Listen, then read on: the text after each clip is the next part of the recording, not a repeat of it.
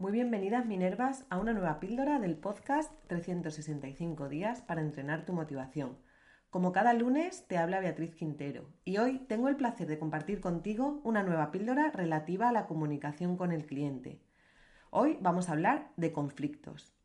La comunicación es un aspecto importante para la resolución de conflictos. Una buena comunicación puede ayudar a entender cuáles son las necesidades y preocupaciones de esas personas que están involucradas en un conflicto y puede facilitar la búsqueda de soluciones mutuamente satisfactorias.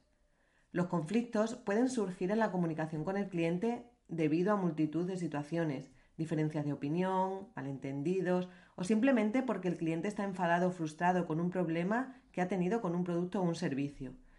Cuando se presenta un conflicto, es importante tratar de resolverlo de la manera más eficiente y satisfactoria para el cliente, que al final va a ser lo mejor para el profesional que lo está atendiendo.